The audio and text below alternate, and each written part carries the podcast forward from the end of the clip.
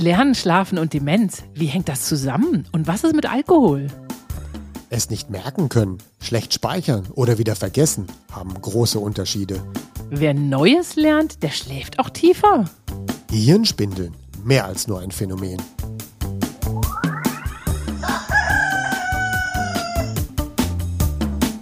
Die Schlafversteher. Mehr Verständnis für guten Schlaf, leichtes Lernen und erfolgreiches Arbeiten. Von Michaela von Eichberger und Andreas Lange. Disclaimer. Dieser Podcast ersetzt bei gesundheitlichen Problemen keinen Besuch bei einem Arzt oder einer Ärztin. Hallo Michaela, wie geht es dir?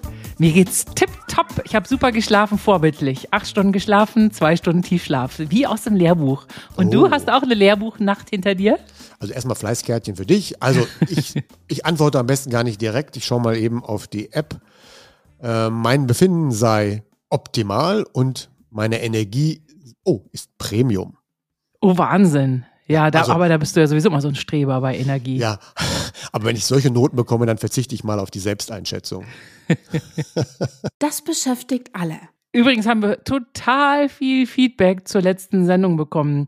Ich hatte die ja beworben mit, wenn ihr diese Folge hört, werdet ihr nie wieder Cappuccino trinken. Woraufhin mir einer schrieb, gut, dass du mich warnst, diese Folge werde ich nicht anhören. Ja, also liebe Leute, liebe Hörer da draußen, schickt uns doch gerne eure Fragen, ernsthaften Fragen, hört euch aber natürlich unsere Folgen an. Und wer auch mal Teil der Sendung werden möchte, nur Mut, kommt zu uns und lasst euch helfen, beraten oder einfach auch sagen, dass ihr das schon alles richtig macht. Aber jetzt zur ersten Frage. Welche Ersatzmilch empfiehlst du? Ich bevorzuge persönlich die Hafermilch. Nicht nur vielleicht wegen dem Geschmack, sondern weil sie auch ein paar andere Vorteile hat. Aber ohne es jetzt so ausführlich zu demonstrieren, ist es so, dass eben für andere Menschen auch unter Umständen andere Ersatzmilchprodukte vielleicht besser sind. Um das Thema nochmal wirklich näher zu beleuchten, werden wir das nochmal in der Folge zum Thema Zucker unterbringen. Bei dir? Ich bevorzuge meine Barista Kokosmilch, weil die wirklich so wunderbaren Milchschaum macht. Also fast, man hat den Eindruck, man trinkt einen Kokos-Flavor Cappuccino. Die Hafermilch wird auch so ein richtig schöner. Da gibt es auch eine Barista-Version mit richtig schönen. Da gibt es auch eine Barista-Version und unabhängig davon eben die Hafer oder der Hafer eben ein paar Vorteile für unseren Zuckerspiegel hat.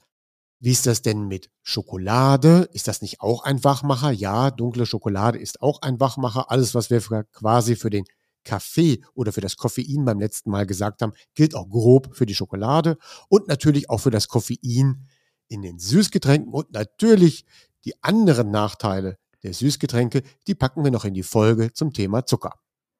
Oh, ich bin so gespannt auf die Folge Zucker. Auf jeden Fall hattest du in der letzten Folge sehr, sehr ausführlich erklärt, eben, dass Kaffee und Milch in Kombination sehr schlecht sind. Und du hattest angedeutet, dass die sich in Gehirn und Gelenken ablagern. Aber wie stellt man sich das denn vor? Kannst du das auch in leichten Worten erklären? Kaffee und Milch wird doch erstmal im Magen verstoffwechselt. Was passiert denn dann? Okay, ich würde jetzt zwei Unterschiede machen. Ich würde es mal so nochmal erklären, dass man es leichter weiter erklären kann, damit man quasi anderen, vielleicht in der Familie erzählen kann, warum das vielleicht keine gute Idee ist. Und was da ganz genau läuft mit dem Immunsystem, wie das Immunsystem reagiert und wie das Immunsystem auch sonst in puncto Allergien etc. reagiert, das ist auf jeden Fall eine weitere Folge wert, also Immunsystem Teil 2. Heute würde ich gerne nur nochmal eine ganz einfache Logik aufbauen zu dem Thema Milch und Kaffee. Generell ist es für uns Erwachsene halt nicht zu empfehlen, Milch zu trinken. Das ist ganz ähnlich fällt es sich dann eben auch mit dem roten Fleisch, wenn wir über 40 oder 50 Jahre alt sind. Und bei der Milch ist es halt das Stichwort Laktose und Allergen. Also generell keine gute Idee in dem Alter. Das Immunsystem greift hier auf jeden Fall immer ein, mal mehr oder mal weniger, je nachdem, wie verträglich für uns Laktose ist. Und Stoffe aus der Milch geraten halt irgendwo hin und dann greift das Immunsystem ein. Also, das ist halt Stress fürs Immunsystem. Als drittes kommt jetzt das Koffein hinzu. Und Koffein ist ebenso wieder ein Stressor für den Körper. Und wenn unser Immunsystem schon leicht gestresst ist durch die Milch und es kommt ein weiterer Stressor hinzu, dann sage ich mal ganz einfach, dann kann es nicht besser werden. Ja, Also der erste Stressor wird ja nicht besser, wenn der zweite Stressor hinzukommt.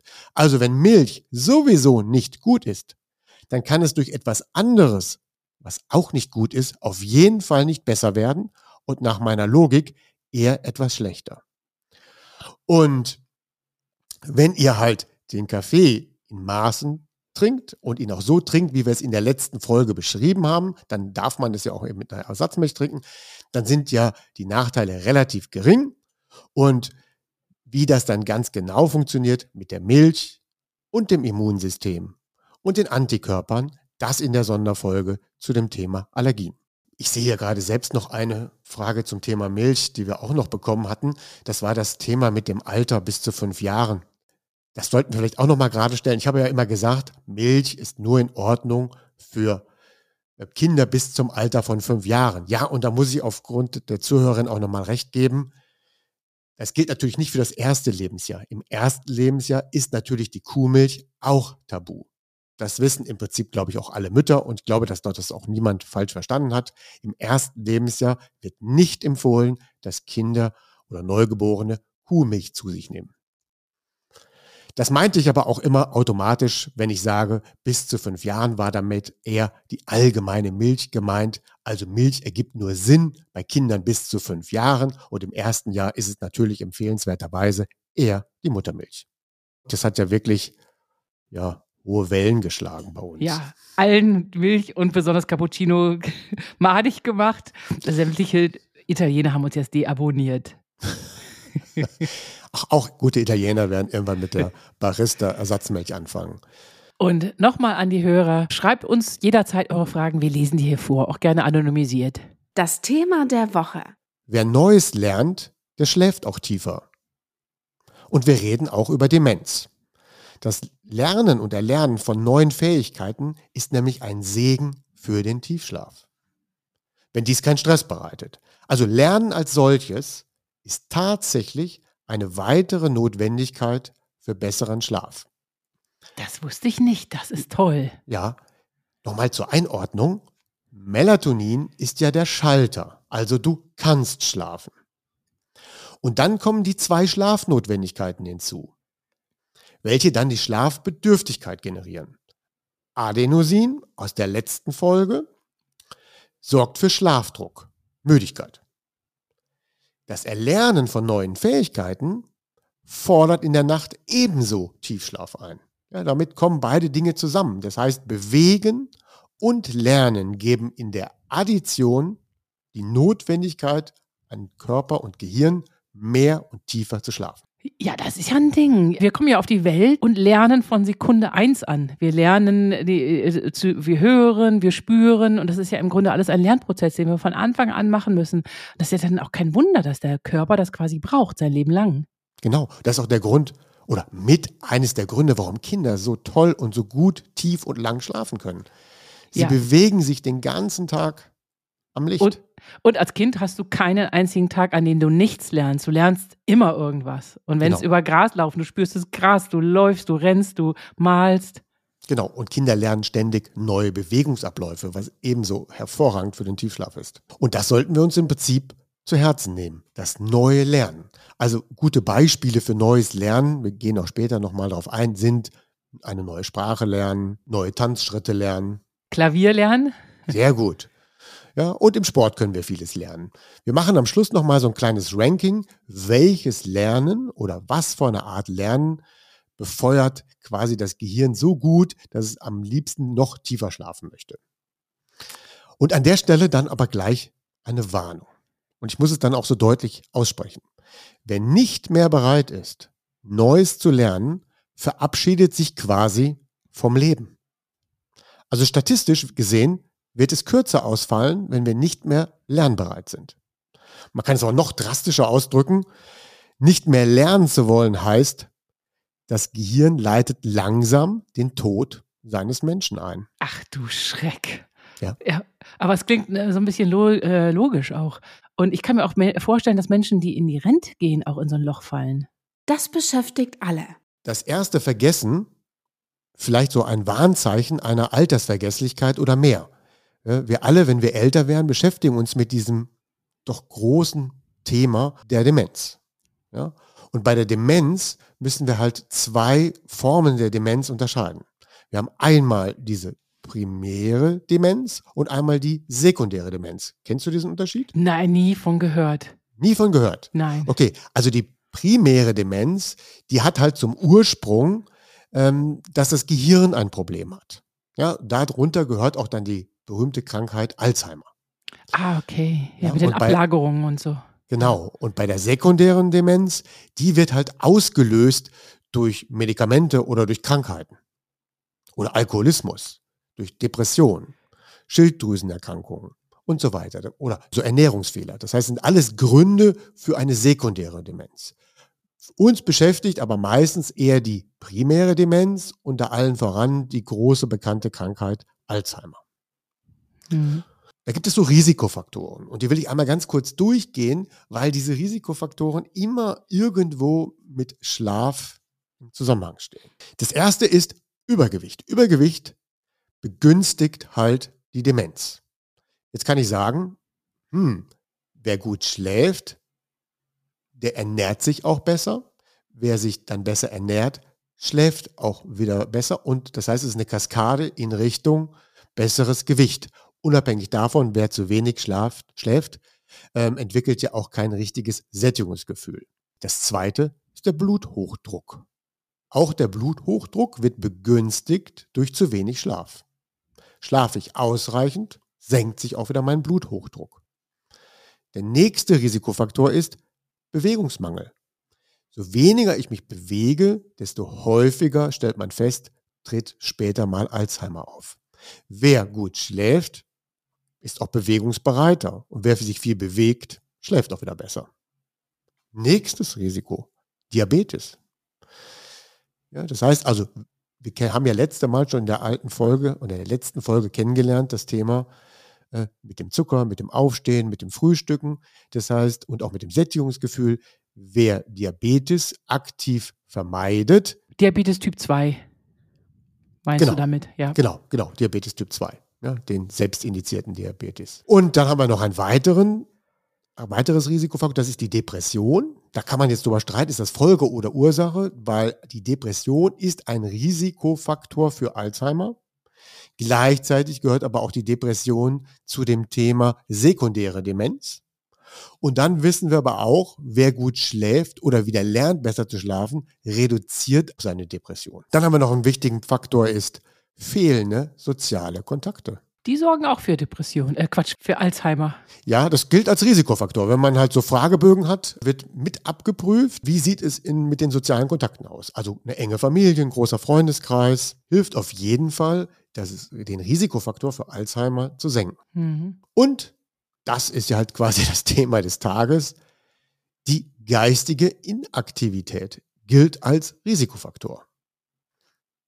Also die fehlende Lust zu lernen, insbesondere im Alter, oder die Antriebslosigkeit gilt als Risikofaktor mal in Richtung Alzheimer. Warum man dann diese geistige Inaktivität anstrebt oder sich da hineinbegibt oder woher die kommt, das sind natürlich unterschiedliche Gründe wieder. Das können körperliche äh, Mängel durch falsche Ernährung sein. Das kann auch Überforderung, Überlastung oder Stress gewesen sein. Das ist auch manchmal die Jahreszeit, äh, fehlendes Licht, psychische Störungen, hatten wir gerade drüber gesprochen, und auch der Schlafmangel. Ja, Schlafmangel führt zu weniger Bereitschaft für geistige Aktivität. Wer wenig schläft, hat auch weniger Lust zu lernen. Und wer weniger lernt, muss auch wieder weniger schlafen. Und das ist auch wieder eine negative Spirale, genauso mit dem weniger bewegen. Und wenn man das wirklich dann auf einen Punkt reduzieren will, dann gilt eben Wissenschaftlich bestätigt. unzureichender Schlaf und die Pathologie der Alzheimer-Krankheit wirken in einem Teufelskreis zusammen. Ja, das heißt also, wenn ich alles zusammennehme, ist unzureichender Schlaf quasi der größte Risikofaktor in Richtung Demenz. Und dazu jetzt das, was wir immer schon angesprochen haben. Du hattest ja schon jedes Mal in der Folge so leicht erzählt, dass wir das Gehirn ja nachts waschen müssen ne? Mhm. oder durchspülen müssen. Und wenn wir eben nicht ausreichend schlafen, dann entstehen eben diese Amyloid-Ablagerungen im Gehirn. Und diese Ablagerungen treten besonders dort auf, in jener Region, die den Tiefschlaf erzeugt. Das heißt, je mehr Ablagerungen dieses Amyloid ich habe, je mehr greife ich das Zentrum für Tiefschlaf an. Übrigens habe ich gestern das erste Mal ein Video davon gesehen, wie so ein Gehirn gereinigt wird. Das ging so richtig in Wellen, so eine Art Flüssigkeit dadurch. Genau, das, man muss sich das wirklich wie so eine Art Putzen vorstellen. Ja. ja das heißt, während des Tages, ähm, also wenn wir quasi denken, entstehen halt Abfallprodukte. Das ist dieses, dieses Amyloid. Und dieses Amyloid muss nachts quasi herausgespült werden. So. Und wenn wir das nicht ausreichend tun, weil wir zu wenig schlafen und weil wir, wenn wir zu wenig schlafen, natürlich auch wieder zu wenig Tiefschlaf haben, dann bleibt halt, bleiben halt Rückstände. Und diese Rückstände beschädigen tatsächlich das Zentrum für Tiefschlaf, wenn man es mal so einfach ausdrückt. Umso mehr Rückstände ich schon entwickelt habe, umso schlechter wird auch künftig mein Tiefschlaf werden. Das soll uns aber nicht davon abhalten, diesen Trend umzukehren. Ja, das heißt also, wir sollten uns immer Mühe geben, ausreichend tief zu schlafen. Die Kaskade ist dann einfach. Mehr Amyloid heißt weniger Tiefschlaf. Weniger Tiefschlaf heißt mehr Amyloid und so weiter und so weiter. Ja, und die Kaskade ist dann ganz klar eine Prognose. Wer im Erwachsenenleben zu wenig Tiefschlaf hat, erhöht definitiv das Risiko für Demenz. Länger und mehr lernen reduziert das Risiko für Demenz. Und außerdem habe ich noch einen weiteren Effekt. Wenn ich dann wirklich mal in die Altersvergesslichkeit gerate oder in die Demenz gerate, dann habe ich einen größeren Puffer, äh, bis es quasi etwas dramatischer wird. Wer länger und viel immer gelernt hat, hat einen größeren Puffer, wenn die Krankheit doch mal auftreten sollte. Also mit nichts kann man so viel Gutes für sein Gehirn und für sein Leben tun, wie mit ausreichend Schlaf. Habe ich es mir doch gedacht. Ich stelle dir jetzt drei Fragen und du musst dann nur antworten mit viel, wenig oder fast nichts. Okay. Ja, also ja. die Frage ist, ich lerne morgens und abends versuche ich mich daran zu erinnern. Wie viel von dem gelernten Wissen von morgens bleibt dann abends übrig, wenn ich es abfrage? Viel, wenig oder fast nichts? Viel, würde ich sagen. Das äh, äh, gute Lern-Apps, die fordern einen ja dazu auf, man kriegt eine Belohnung, wenn man morgens lernt und man kriegt eine Belohnung, wenn man nach 18 Uhr das Ganze nochmal wiederholt. Okay. Die Frage zwei, ich löse nachher später auf. Okay. Wir lernen wieder morgens und am nächsten Tag rufen wir alles ab. Also wir haben dann einmal geschlafen. Was bleibt übrig? Viel, wenig oder fast nichts? Wenig bis fast nichts. Also am besten ist, wenn man morgens gelernt hat, immer abends nochmal das zu wiederholen. Also wenn man es erst am nächsten Tag macht, forget it. So schleife ich ziemlich viele Übungen vor mir her. Okay, dann vielleicht die Frage nicht ganz richtig gestellt. Das heißt, ich habe morgens gelernt, dann habe ich den ganzen Tag gelebt und abends dann geschlafen. Ja. Ähm, und da, wie viel blieb dann übrig von dem Gelernten? Ähm, ja, wenig. Okay. Nach deiner These halt weniger, als ja. wenn ich morgens lerne, den ganzen Tag lebe und abends nochmal kontrolliere. Ja. Und jetzt kommt morgens lernen und schlecht oder zu wenig schlafen. Ja, da bleibt fast nichts übrig. Forget Gut. it.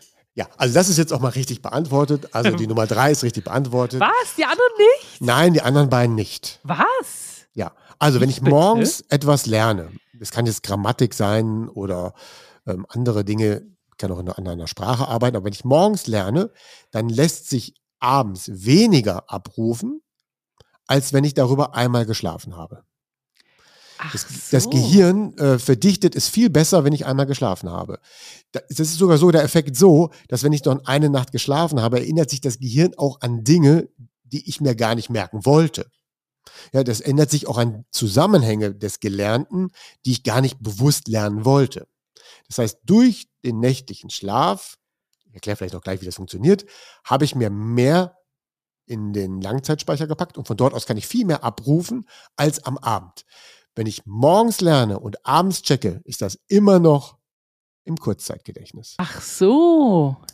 Den einzigen Effekt, den du damit erzielt hast, dass du empfohlenerweise abends nochmal lernst, ist, dass du damit die Wichtigkeit markiert hast des Gelernten. Das heißt also, du hast ja morgens gelernt und dann hast du ja wahrscheinlich auch noch tausend andere Dinge wieder gelernt während des Tages. Dann gerät ja die Sprache ein bisschen in den Hintergrund. Dann wiederholst du abends und dann ist das wieder bewusst im Speicher und dann weiß das Gehirn, hey, das ist wichtig, also Speicher ist gut. Du könntest aber fast den gleichen Effekt erzielen, indem du gleich nur abends die Sprache lernst. Ach so.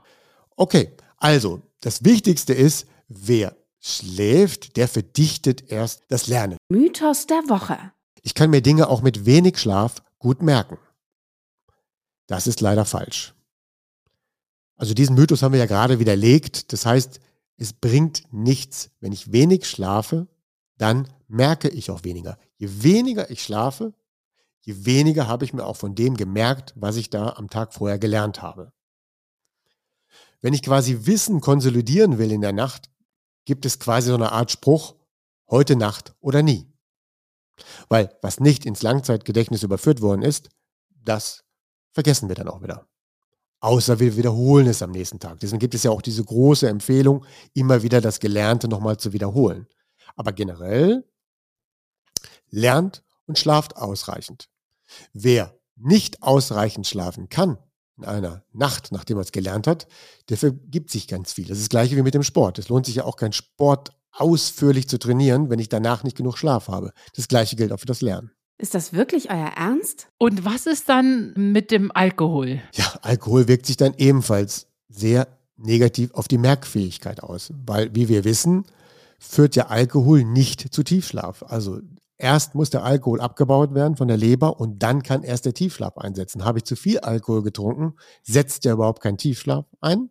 Und wenn ich keinen Tiefschlaf habe, findet auch nicht die Umschichtung statt, quasi vom Kurzzeitgedächtnis ins Langzeitgedächtnis. Ja, also, Schla also lernen und danach Alkohol zu trinken, ich würde sagen, dann schenke ich mir doch das Lernen. Vielleicht mal so ein kleiner Fun fact dazu. Wenn ich Alkohol trinke in der ersten Nacht des Lernens, ja, also ich trinke dann sagen wir mal zwei, drei Gläser von irgendwas, dann sagt man grob, dann werden 50 Prozent des Wissens gelöscht.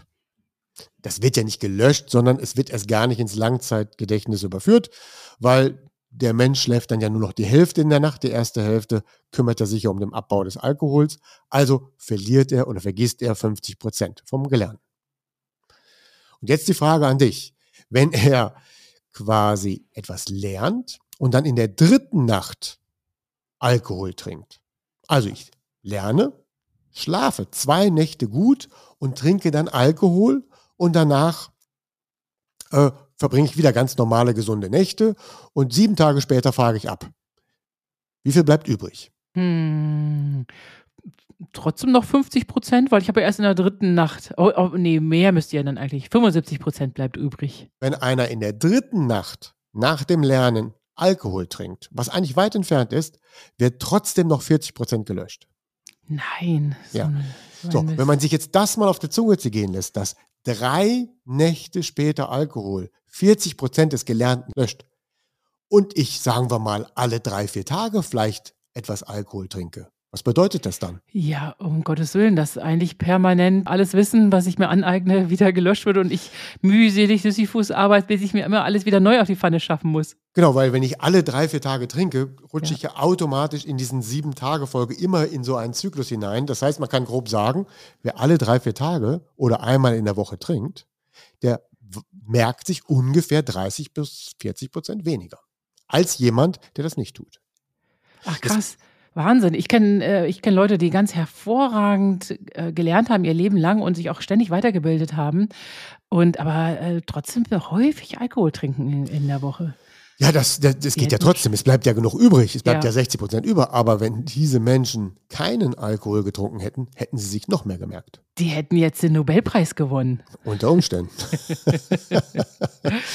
ja, also lange Rede, kurzer Sinn. Wer ein bis zweimal in der Woche trinkt, der vergisst 30 bis 40 Prozent. Außerdem, wenn er ja trinkt, reduziert er seine Immunabwehr. Und wir wissen, es findet auch dann eben nur eine verminderte Gehirnspülung statt. Und das befeuert ja dann den Risikofaktor in Richtung Demenz. Wenn wir das gewusst hätten. Kaum einer kennt Schlafspindeln. Kennst du Schlafspindeln, Michaela? Nein. Also Adenosin und Schlafspindeln habe ich jetzt wirklich nur von dir gelernt. Ja, also je aktiver wir während des Tages gelebt haben, umso mehr wir nachgedacht haben und Neues gelernt haben, umso stärker treten dann diese Schlafspindeln auf. Ja, man geht davon aus, dass diese Schlafspindeln quasi dieses richtige Verdichten übernehmen. Weil man misst bei Menschen, die sich viel gemerkt haben oder viel merken müssen, eine erhöhte Schlafspindelaktivität. Du musst jetzt aber mal ganz kurz erklären, was das ist. Bei Spindel stellt man sich so aus dem Märchen diese Heu zu Goldspindel vor. Wir haben keine analoge Spindel im Gehirn. Okay, okay. Also das ist nichts anderes als eine schnelle Abfolge von Gehirnwellen und zwar mit einer Frequenz von 12 bis 15 Hertz. Ah, okay. Ja. Das kann man mit einem EEG messen. Ja. Und, das, das, und diese, dieses Frequenzband nennt man halt Schlafspindeln. Und das tritt halt auf, wenn das Gehirn quasi viel Gelerntes verarbeiten muss. Ja, also man misst es beim Konsolidieren des Gedächtnisses. Es hat auch ähm, so eine Art Schutzfunktion, denkt man, dass das Gehirn während des Schlafens dadurch geschützt wird durch die Schlafspindeln. Und Studien haben eben gezeigt, dass wenn die Gedächtnisbildung aktiv ist, dann treten mehr Spindeln auf. Und wer hat die meisten Spindeln? Kinder. Ne, Kinder haben extrem viele Gehirnspindeln in der Nacht.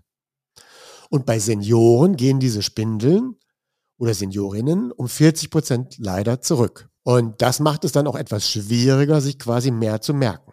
Aber wenn wir viel gelernt haben, aktivieren wir wiederum auch den Mechanismus, dass der Körper oder das Gehirn sagt, ja, ich muss diese Spindeln auch produzieren. Also, Wer viel lernt, generiert die Spindeln. Oh, das ist aber praktisch, das ist gut. Und die Spindeln sorgen eben, und das ist das Tolle, diese Spindeln sorgen für einen tieferen Schlaf. Dazu muss ich aber eine Notwendigkeit generieren und das ist Lernen.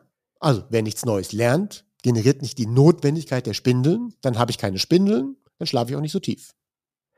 Also ist es Trick 17, um sich auszutricksen, damit der Körper trotzdem noch getriggert wird, diese Wellen zu produzieren, lerne ich einfach etwas und so bleibt mein Gehirn dann eben immer schön gesäubert und aktiv. Genau, ich muss also quasi, auch wenn ich gar nichts lernen möchte, weil ich brauche nicht mehr neues Wissen, weil ich meine, ich weiß alles auf der Welt, kann, kann ich mir ja sagen. Aber ich müsste trotzdem was Neues lernen, damit ich besser tief schlafe. Ja, ohne Lernen, ohne Neues Lernen findet kein guter Tiefschlaf statt. Ich kann das natürlich ein bisschen mit Bewegen äh, kompensieren. dass wer sich sehr viel bewegt, kann dann ja trotzdem ganz gut tief schlafen. Dann ist es auch gut. Aber am besten ist, wenn beides zusammenkommt. Und generell gilt auch, trainierende, fleißige Senioren generieren unter Umständen mehr Spindelaktivität als faule junge Menschen. Wiederholung muss sein. Dann gibt es ja auch noch dieses Grübeln. Und Grübeln entfacht aber kein Spindelfeuerwerk. Ja, wir alle kennen das Grübeln, immer das Nachdenken über das Gleiche. Erstens versetzt uns das, wenn wir Pech haben, leicht in Stress und immer über das Gleiche nachdenken ist nichts Neues nachdenken. Also, Grübeln ist kein Denken und kein Lernen. Grübeln ist etwas, was unserem Gehirn und auch unserem Schlafen überhaupt nicht zuträglich ist. Ja, also vergiss das Grübeln und wer das Grübeln loswerden möchte, dem empfehle ich halt dann entsprechende Meditation oder andere Techniken. Vielleicht kommen wir auch nochmal dazu. Ja, unbedingt. Ich kenne nämlich junge Leute, die wirklich in Grübelschleifen, in Gedankenspiralen verhaftet sind. Das ist ja gruselig. Und wenn du grübelnd einschläfst, verhinderst du auch so ein bisschen, dass diese Wellen, diese Spindeln auftauchen, die dein Gehirn säubern?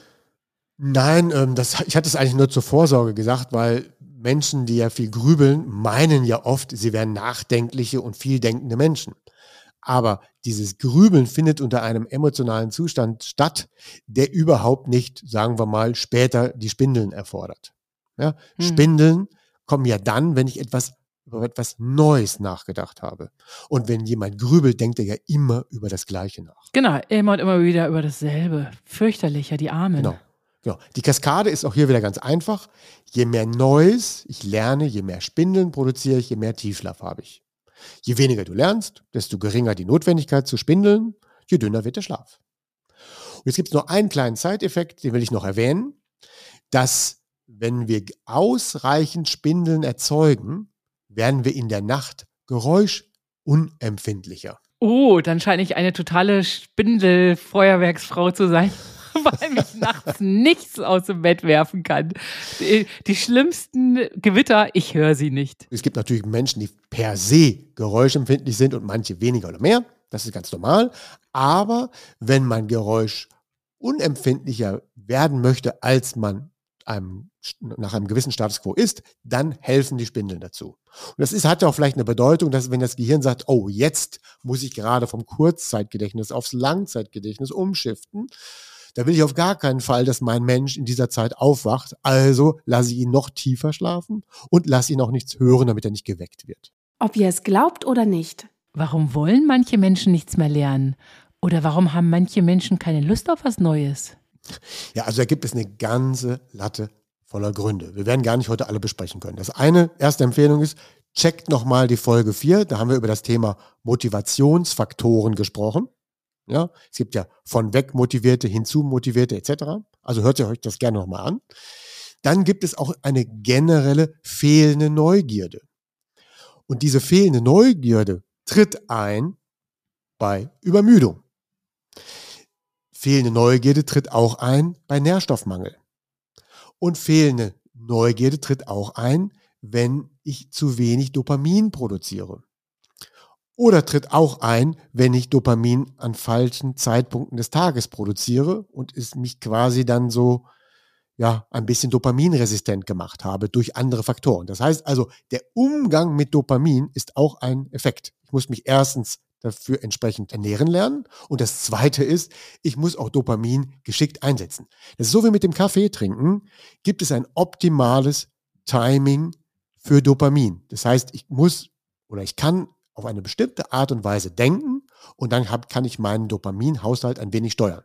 Aber das wird auf jeden Fall zu viel heute sein. Für mich heute ist nur wichtig, dass ihr wisst, dass fehlende Neugierde durch Übermüdung, Nährstoffmangel oder falschen Umgang mit Dopamin erzeugt werden kann.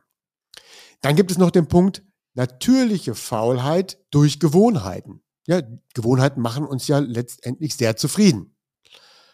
Dann haben wir noch einen weiteren Punkt, warum man nicht gerne etwas Neues lernen will. Das ist eben die Angst vor dem Neuen. Also Angst vor der Veränderung, die da einhergeht. Wenn ich dann was Neues lerne, fühle ich mich dann gezwungen, dies auch zu machen, weil ich es auch verstanden habe.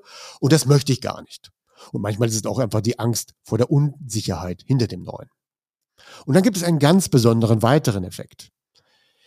Viele möchten nicht etwas Neues lernen oder haben auch Angst vor solchen Schlafcasts oder Gesundheitspodcasts, ist, dass wenn ich immer etwas auf eine bestimmte Weise getan habe und meine, das ist wohl richtig und stelle dann fest, das ist nicht richtig, dann muss ich ja etwas in Frage stellen, was ich vielleicht 20 Jahre lang getan habe. Ja? Und das ist nicht einfach. Rückwirkend zu sagen, Mensch, 20 Jahre habe ich das falsch gemacht. Wer will sich das eingestehen? Das ist eine Belastung. Also deswegen hindert es viele Menschen davor, sich neues Wissen anzueignen, weil dieses neue Wissen ja dann altes und vielleicht sehr langes Altes in Frage stellt. Und jetzt kommt der Supereffekt. Wer aber immer Neues lernt und immer offen bleibt, der verliert eigentlich nie etwas. Ja, weil wer ständig Neues lernt, hat ja gar nicht das Problem, dass er mal etwas von etwas Altes loslassen muss. Weil wer ständig Neues zulässt, muss ja immer nur ein Mini-Loslassen machen, weil er ja sowieso nee, jede Woche etwas Neues dazugelernt hat. Und damit klebt er automatisch nie an Dingen. Wer immer Neues lernt, lernt das Mini-Loslassen. Ist damit die Frage gut beantwortet? Ja, total. Und hier schließt sich auch so ein bisschen der Kreis bei mir. Ich habe neue Software oder neue Hardware nie als beängstigend empfunden und immer gerne Neues ausprobiert. Genau, man kann sich auch über das Neue freuen. Das Gleiche gilt aber eben auch für Verhaltensänderungen. Insbesondere auch beim Schlafenlernen. Also eine wichtige Voraussetzung für die Lernbereitschaft ist ja, dass das Kurzzeitgedächtnis auch nachts gelehrt wird, damit es wieder frei ist, um was Neues zu lernen. Und in der Nacht übertragen wir es dann ja vom Kurz- auf das Langzeitgedächtnis. Das Kurzzeitgedächtnis muss leer sein und das erreichen wir durch ausreichend Schlaf. Unser Tipp der Woche. Neue Routinen brauchen Zeit. Und wenn wir neue Routinen einführen wollen oder auch neue Ideen umsetzen wollen, oder neue Vorhaben haben, dann müssen wir auch meist etwas anderes dafür sein lassen, weil sonst überfordern wir uns. Wenn man ein neues Vorhaben hat, denkt immer darüber nach, dass man etwas anderes dafür vielleicht sein lassen kann. Und hier empfehle ich dann ganz klar, wenn wir mehr lernen wollen und besser lernen wollen, dann empfehle ich das Weglassen oder das Reduzieren vom abendlichen Fernsehkonsum oder Serienkonsum, weil, so wie wir vorhin schon gelernt, gelernt haben, ist, wenn ich morgens etwas lerne oder über den Tag auch noch viel gelernt habe und ich schaue dann abends Fernsehen oder beschäftige mich mit anderen emotional belastenden Dingen, dann markiert das Gehirn dies als wichtiger und das Gelernte vom Morgen tritt in den Hintergrund und wird nicht mehr verdichtet. Das heißt, das Gehirn markiert emotional belastende Stoffe als wichtiger als Faktenwissen und somit findet dann in der Nacht eher die Konsolidierung der emotionalen Themen statt als des Gelernten. Also jetzt hört's aber auf. Erst machst du mir den Cappuccino malig und jetzt noch meine Serien. Das ist unser Hobby, abends Netflix-Serien zu schauen. Das dürft ihr ja machen. Es muss nur klar sein, dass wenn diese Serien emotional belastend sind oder wenn man sich damit beschäftigt, dass einiges von dem Gelernten dann niederrangig bewertet wird. Und für Kinder möchte ich natürlich empfehlen, die noch zur Schule gehen und darauf angewiesen sind, Neues zu lernen, ist natürlich nicht zu empfehlen, vor einer Klausur morgens erst zu lernen oder mittags dann auch nochmal zu lernen und dann noch abends viel Fernsehen zu gucken. Ja, dann priorisiere ich ja das Gelernte niedriger. Verstehe. Ah, okay. Weil beim Umschichten von kurz aufs Langzeitgedächtnis kann das Gehirn nicht alles überführen ins Langzeitgedächtnis. Und es braucht irgendwelche Marker, was ist wichtig. Und wichtig ist immer das, was uns emotional belastet. Schaue ich mir emotional belastete Nachrichten an, einen emotional belasteten Film, dann kann das unter Umständen vom Gehirn als wichtiger markiert werden als das Gelernte des Tages. Verstehe. Na gut, das Einzige, was wir richtig machen aktuell, ist dann dabei, wir gucken nämlich unsere Serie auf Französisch, um ein wenig ins Französische reinzukommen, weil wir demnächst für zwei Wochen in Paris sind. Das heißt, das Französisch wird manifestiert bei uns abends. Eine gute Idee. Dann lernt man auch noch was. Ja. Dann nutze den gleichzeitig. Dann sind wir nur motiviert, diese Veränderung noch durchzuführen, wenn es sich richtig, richtig lohnt. Ja, wir machen ja nicht gerne Veränderungen, wenn die nur kleine Vorteile bringen. Erinnert euch nochmal an die Folge, das war das Beispiel. Also ihr steht auf, trinkt Wasser. Dann wartet ihr zwei Stunden mit dem Essen und dann darf man ja auch erst den ersten Kaffee trinken. Und das hatte ja schon viele positive Effekte mit dem Blutzucker und der Leber und der Reinigung. Dann habe ich in diesen zwei Stunden empfohlen, spazieren zu gehen oder zu joggen. Ein weiterer Effekt, weil wir kurbeln die Fettverbrennung an in der Zeit. Und wenn wir dann spazieren gehen, können wir noch eine weitere Tätigkeit dabei einhängen. Wir setzen uns vielleicht einen Kopfhörer auf und hören dann einen schlauen Podcast oder ein gutes Hörbuch, wo Wissen vermittelt wird. Und glaubt mir, wenn man dabei spazieren geht, sich draußen bewegt und dann neues Wissen hört, wird es besser abgespeichert.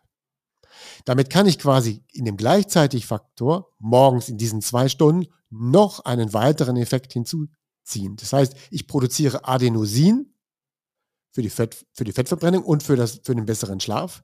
Ich lerne etwas, dann befeuere ich meine Spindeln in der Nacht. Und weil ich dann morgens schon spazieren war, waren meine Augen auch am Licht. Dann habe ich Serotonin produziert für die bessere Melatoninproduktion am Abend. Und das hilft dann auch in den Schlaf zu kommen.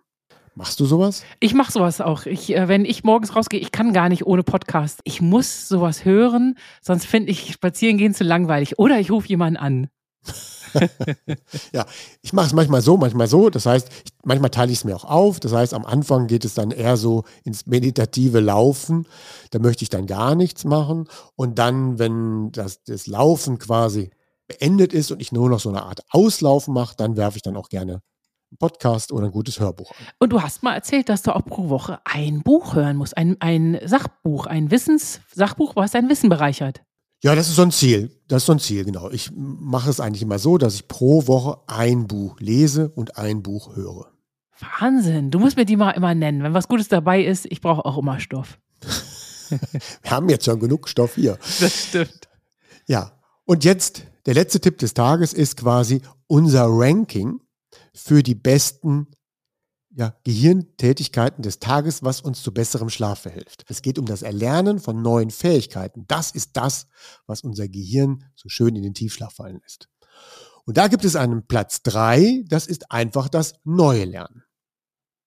Und das neue Lernen wird tatsächlich auch besser abgespeichert, wenn ihr dabei euch bewegt. Der Platz zwei ist Sprachen lernen.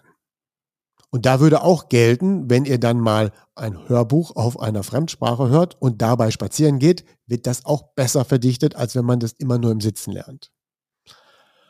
Und Platz eins ist neue Bewegungsmuster erlernen. Das freut unser Gehirn am meisten und das ist das, was es am aller, aller tiefsten schlafen lässt. Michaela. Ja. Mal ein Vorschlag. Was ist neu, sind neue Bewegungsmuster? Ja, also das krasseste Bewegungsmuster, was ich ja mal lernen musste, dank dir, war Golf, den Golfschwung lernen. Und da, das muss ich sagen, das war so anspruchsvoll. Ähm, das ist der Hammer. Das war wirklich, ja. das, hat, das hat mein Gehirn wirklich gemerkt. Mir geht's aber auch schon so beim Klavierspielen, dass ich dann wirklich spüre, wenn die rechte Hand, die linke Hand und die, der Fuß was machen müssen, ich spüre das im Gehirn. Das ist ganz krass. Beim das nächste wäre wahrscheinlich Tanzen und da habe ich mal ein ganz, da habe ich ein ganz tolles Beispiel. Wir gehen öfter mal zu so einem Mehrgenerationen-Spielplatz, ich und meine Freunde. Und da ist eine Seniorengruppe vorbeigekommen. Die waren der Hammer. Die waren alle rund um die 90. Die wirkten aber wie 20 20, 30 Jahre jünger. Und sie haben ihr Geheimrezept für ihre Jugend verraten. Sie machen alle Line Dance. Ist das nicht toll? Ja, das ist toll, ja. ja. Also, weil Tanzen ist ja komplex. Ne? Wir müssen etwas Neues lernen und wir müssen es in eine Bewegungsmuster überführen. Es ist das Gleiche wie beim Musikinstrument oder das Gleiche wie beim Golfschwung lernen. Es gibt auch andere Sportarten, aber Golf eignet sich dazu so hervorragend, weil es sehr kompliziert ist, diesen Schwung zu lernen. Und damit kann man sich ewig mit beschäftigen, diesen Bewegungsablauf zu verbessern. Ähm, noch besser wäre Stabhochsprung. Aber das ist so ein Problem mit dem Stabhochsprung. Ab, ab Ü25 befürchte ich, wird es schwer. Ja, nee. Ja, aber generell, egal. Macht irgendwas, wo neue Bewegungsmuster zu erlernen sind. Und das ähm, freut das Gehirn und dafür braucht es dann die Schlafspindeln. Dann schlafen wir tiefer und besser und unser Gehirn erhält ausreichend Zeit, dass die Plaques entfernt werden. Und das schützt uns dann vor Demenz. Und so wird ein Kreis daraus.